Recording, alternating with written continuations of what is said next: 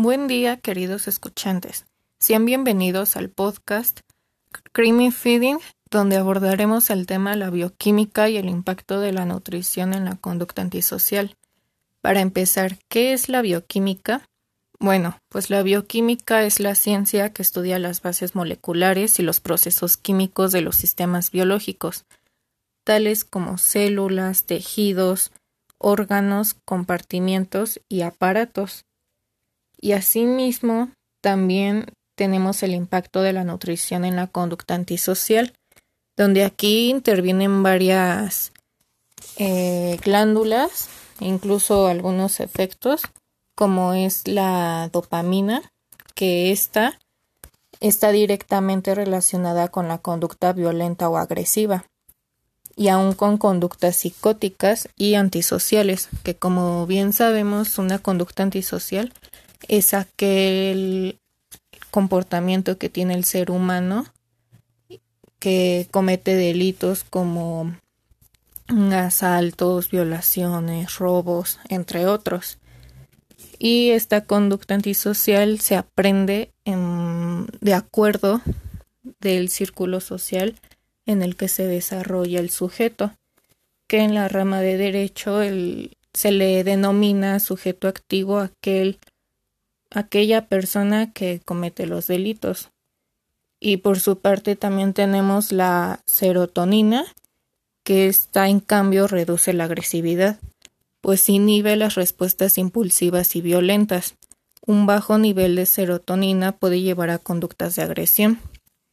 Un alto nivel de serotonina produce satisfacción y tranquilidad.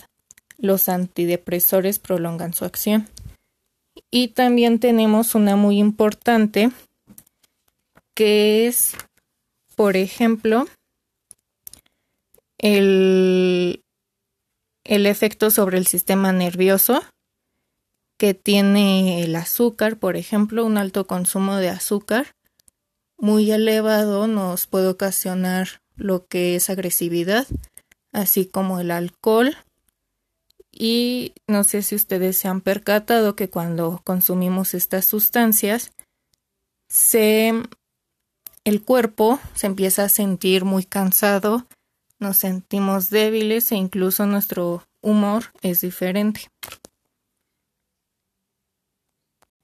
Y bueno, para hacer mayor énfasis en el tema de la nutrición, les quiero recomendar un libro que se llama Nociones de Criminalística y de Criminología que tiene dos autores, es Luis Rafael Moreno González y Luis Rodríguez Manzanera.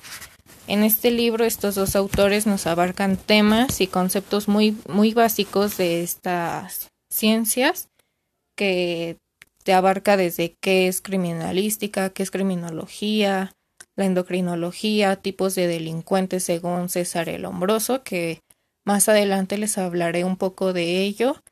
Y ahorita recalcando el tema de la nutrición, se me pasaba a comentarles, pero, por ejemplo, el contenido de azúcar en sangre, que esto es la hipoglucemia, produce agresividad, dificultades de aprendizaje e hiperactividad.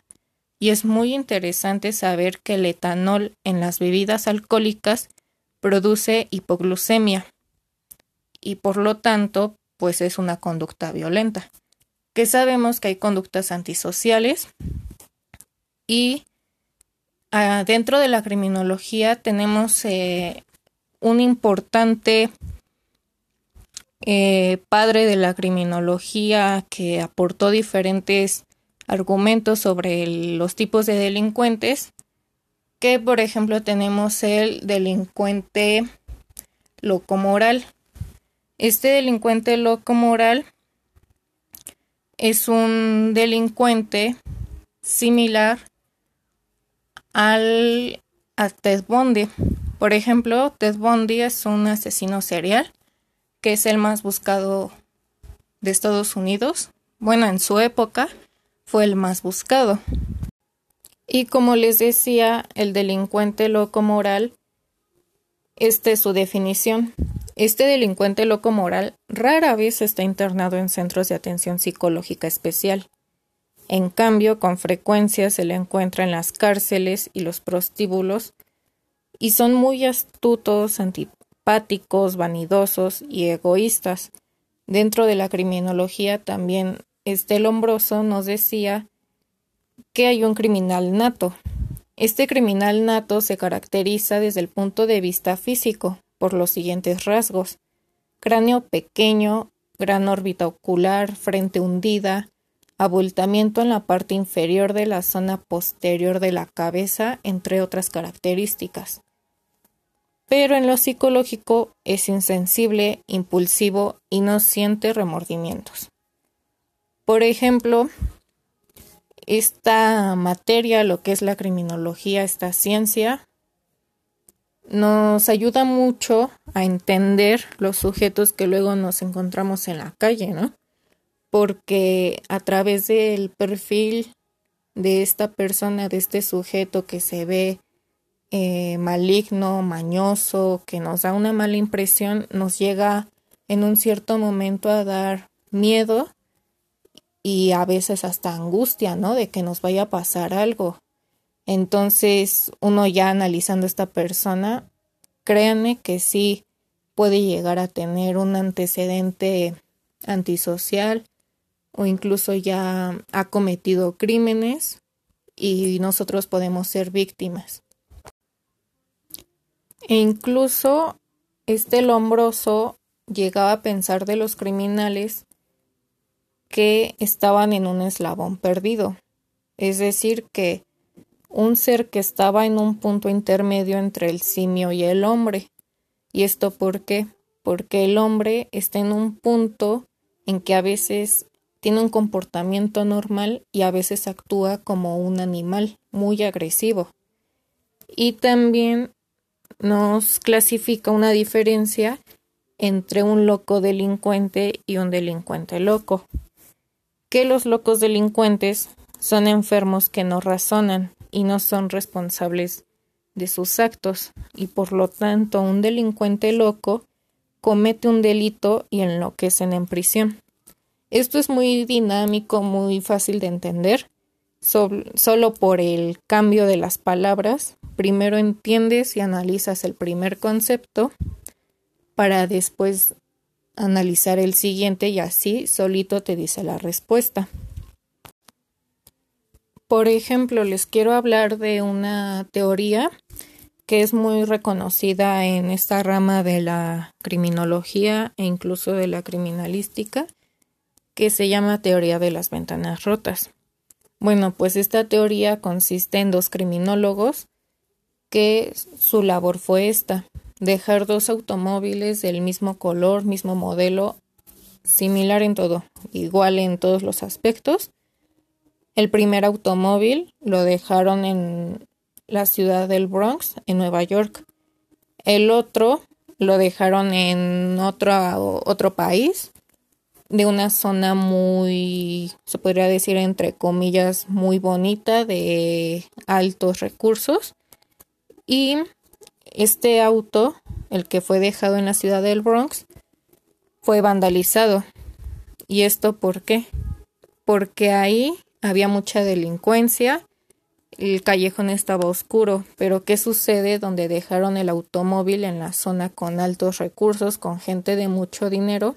No pasó nada, el auto fue intocable, nadie lo tocó. Permaneció así semanas en perfectas condiciones. Así que este criminólogo pensó y dijo por qué no ha sido vandalizado.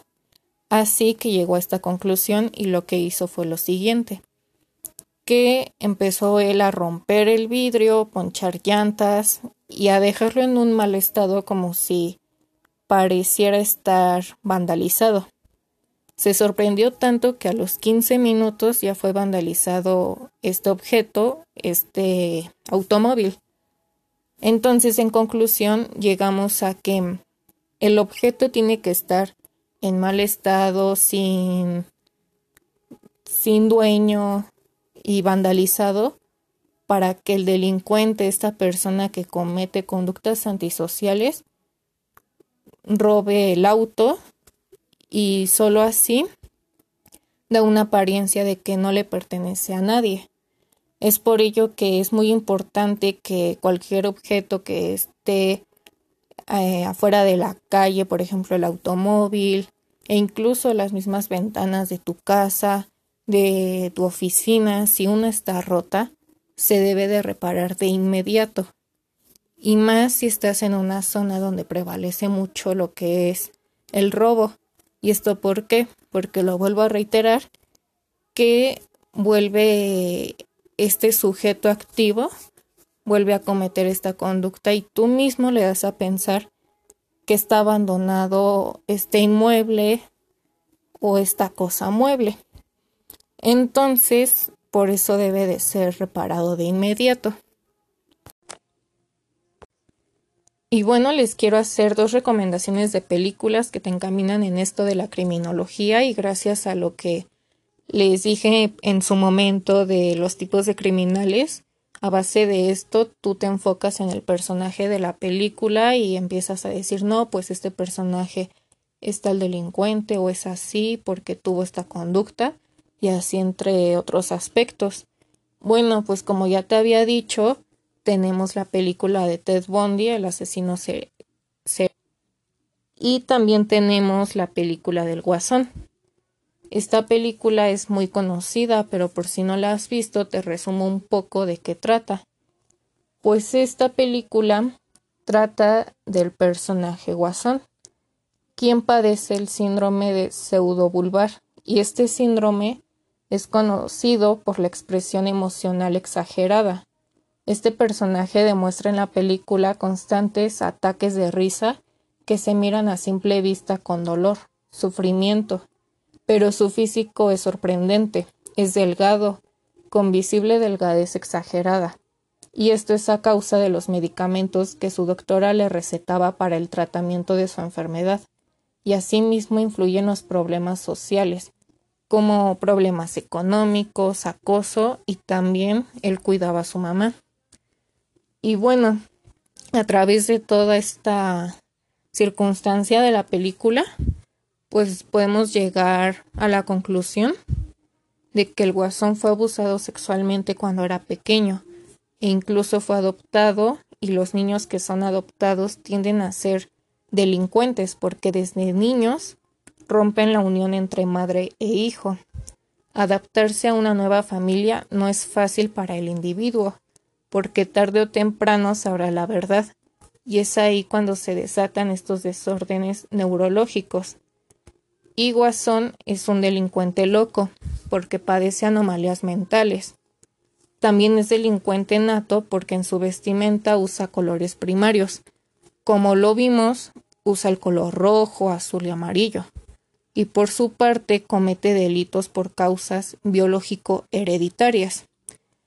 Y tuvo la facilidad e inteligencia para cometer los homicidios y no sienten culpa al hacerlo, pues se quedan satisfechos. Bueno, pues esto ha sido un breve resumen de este tema. Espero que les haya gustado y nos vemos hasta la próxima.